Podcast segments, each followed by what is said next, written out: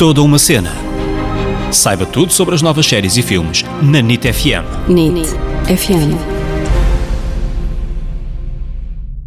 Hello! Bem-vindos a mais um episódio deste podcast que é toda uma cena. Eu sou a Ana Isabel Souza, Ana para os amigos. Eu sou o David Correia, David para os amigos. E esta semana trazemos mais um menino queridinho dos nomeados dos Emmys. Tem oito indicações, incluindo a Jennifer Aniston como melhor atriz em série dramática e o Steve Carell como melhor ator em série dramática. É a série. The Morning Show.